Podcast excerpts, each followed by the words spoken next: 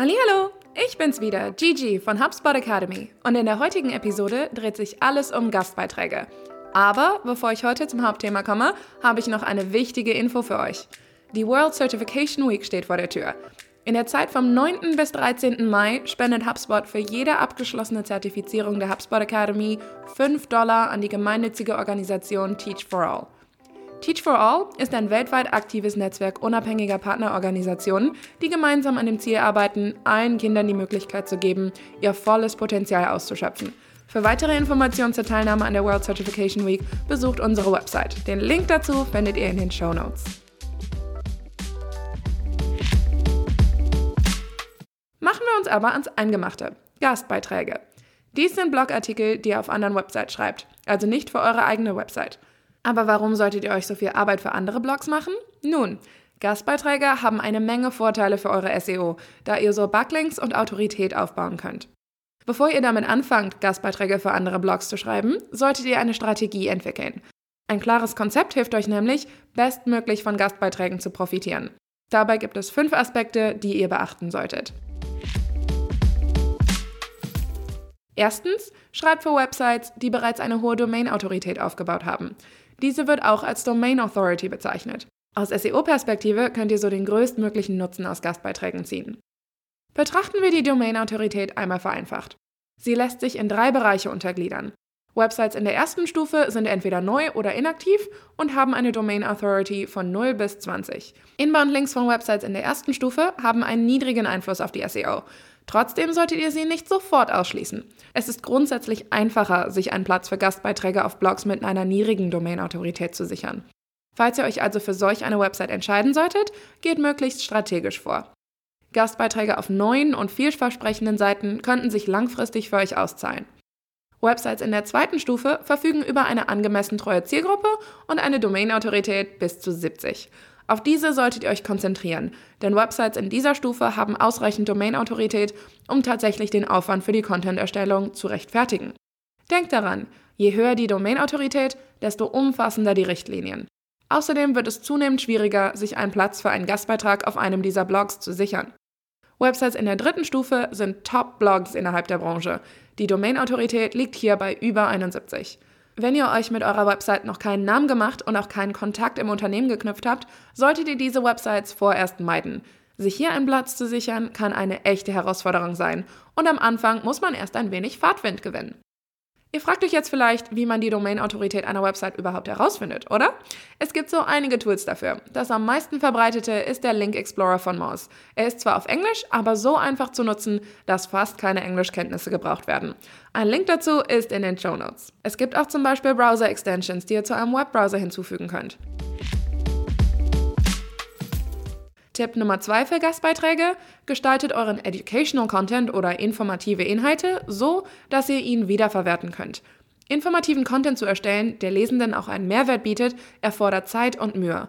Doch es lohnt sich. Sobald ihr relevante Inhalte erstellt habt, solltet ihr diese wiederverwerten und ansprechend gestalten, um auch neuen Zielgruppen einen Mehrwert zu bieten. Hiermit meine ich nicht, Inhalte Wort für Wort zu wiederholen. Verwendet Ausschnitte aus euren bereits bestehenden Inhalten, um neue zu erstellen. Diese könnt ihr dann zum Beispiel für Gastbeiträge verwenden. Auch dabei solltet ihr darauf achten, die wiederverwendeten Inhalte für Keywords zu optimieren, für die ihr selbst ranken möchtet. Benutzt also häufig gesuchte Keywords, zum Beispiel in den Titeln eurer Gastbeiträge, und achtet auch innerhalb des Blogartikels darauf. Tipp Nummer 3. Geht kritisch mit euren Link-Building-Maßnahmen um. Inbound-Links werden unterschiedlich erstellt. Mit Hilfe von strategisch gesetzten Links könnt ihr den größten Nutzen aus euren Gastbeiträgen ziehen. Was hat sich beim Linkbuilding bisher so bewährt? Nun, verlinkt auf spezifische Seiten eurer Website, anstatt diese wahllos zu verstreuen. Seiten mit mehreren hochwertigen Links erzielen ein besseres Ranking als Seiten, die keine Links enthalten. Wenn ihr also für eine spezielle informationsreiche Unterseite eurer Website ein gutes Ranking erreichen möchtet, solltet ihr in jedem Fall Links einbauen. Ihr solltet außerdem auf euren Educational Content, also auf eure informativen Inhalte verlinken. Ich verstehe, dass man für seine Landingpages ein gutes Ranking aufbauen möchte, aber Gastbloggen dafür zu benutzen, um Autorität für diese aufzubauen, wird euch nicht ans Ziel bringen. Die meisten Websites verlinken keine Landingpages, weil es ihrer Zielgruppe keinen Mehrwert bietet. Verlinkt stattdessen eine informative Pillarseite, die dann auf eure Landingpage verweist. Platziert außerdem euren relevantesten Inbound-Link möglichst weit oben auf der Seite. Suchmaschinencrawler erfassen Seiteninhalte genau wie wir Menschen. Zumindest in der deutschen Sprache. Von links nach rechts und von oben nach unten. Mit Hilfe von höher platzierten Seitenlinks kann mehr Autorität aufgebaut werden. Links, die danach folgen, haben einen geringeren Einfluss. Verfasst auch einen aussagekräftigen Anchor-Text oder Ankertext. Der Anchor-Text ist der sichtbare Text einer Verlinkung, der zu einer Seite führt. So können Suchmaschinen besser verstehen, worum es auf der Zielseite geht. Beschreibt also, was Lesende auffinden werden, wenn sie auf den Link klicken.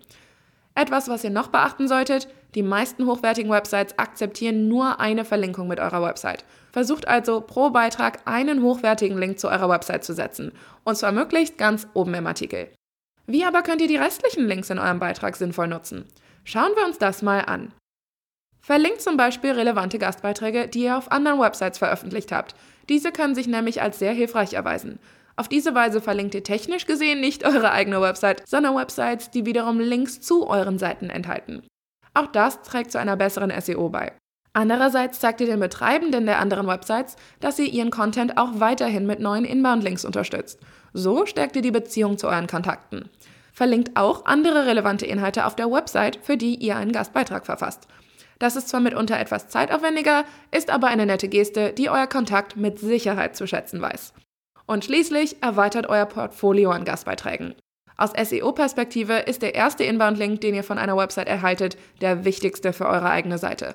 Das bedeutet nicht, dass ihr beim Gastbloggen nach dem Motto einmal und nie wieder vorgehen solltet. Aber wenn ihr mit Hilfe von Gastbeiträgen die Domain-Autorität eurer Website steigern möchtet, ist es natürlich ratsam, Inbound-Links aus diversen Quellen zu beziehen. Tipp Nummer 4 für eure Gastbeiträge: Bleibt mit euren Lesenden im Austausch. Auch über die Veröffentlichung hinaus solltet ihr eure Gastbeiträge betreuen und fortlaufend mit Lesenden interagieren. Dafür stehen euch zwei Möglichkeiten zur Verfügung. Erstens, interagiert mit Leuten, die Kommentare hinterlassen. Nehmt euch die Zeit dazu, tatsächlich einen Mehrwert für diejenigen zu schaffen, die sich selbst die Zeit genommen haben, euren Artikel zu lesen und damit zu interagieren. Ihr könntet beispielsweise einen bestimmten Aspekt näher erläutern oder sie dazu ermutigen, euch direkt zu kontaktieren, um mehr zu erfahren. Es kann natürlich kritische Meinungen geben. Dabei ist es völlig egal, ob sie recht haben oder nicht. Bleibt stets professionell, wenn ihr online kommuniziert. Das Internet vergisst nie. Je mehr euer Beitrag kommentiert wird, desto besser. Kommentare tragen schließlich zur Relevanz bei. Und ich würde eine gesunde Debatte willkommen heißen. Zweitens, interagiert mit Leuten auf Social Media. Wie bei den Kommentaren solltet ihr es genauso verfolgen, wenn Leute über euch sprechen und euch erwähnen. Wenn sich Lesende die Zeit nehmen, euren Beitrag zu lesen und mit euch zu interagieren, solltet ihr dasselbe tun. Und der letzte Tipp der Episode, pflegt die Beziehungen zu euren Kontakten. Es kann mitunter dauern, bis sich euch hochwertige Gelegenheiten für Gastbeiträge auf anderen Blogs bieten. Doch wenn es dann soweit ist, rate ich euch, eine möglichst starke Beziehung zu eurem Kontakt aufzubauen. Gute Beziehungen können zukünftig zu einem weiteren Gastbeitrag oder noch besser, zu einer neuen Blogging-Gelegenheit dank eures Kontaktes führen. Das waren also die fünf Tipps, die ihr für die Entwicklung einer Blogging-Strategie berücksichtigen solltet, um den größtmöglichen Nutzen aus euren Gastbeiträgen zu ziehen.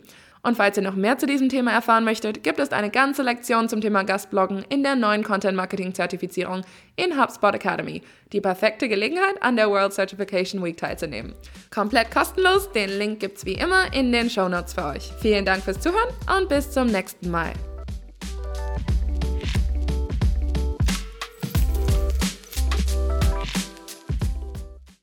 HubSpot. Wachstum mit System.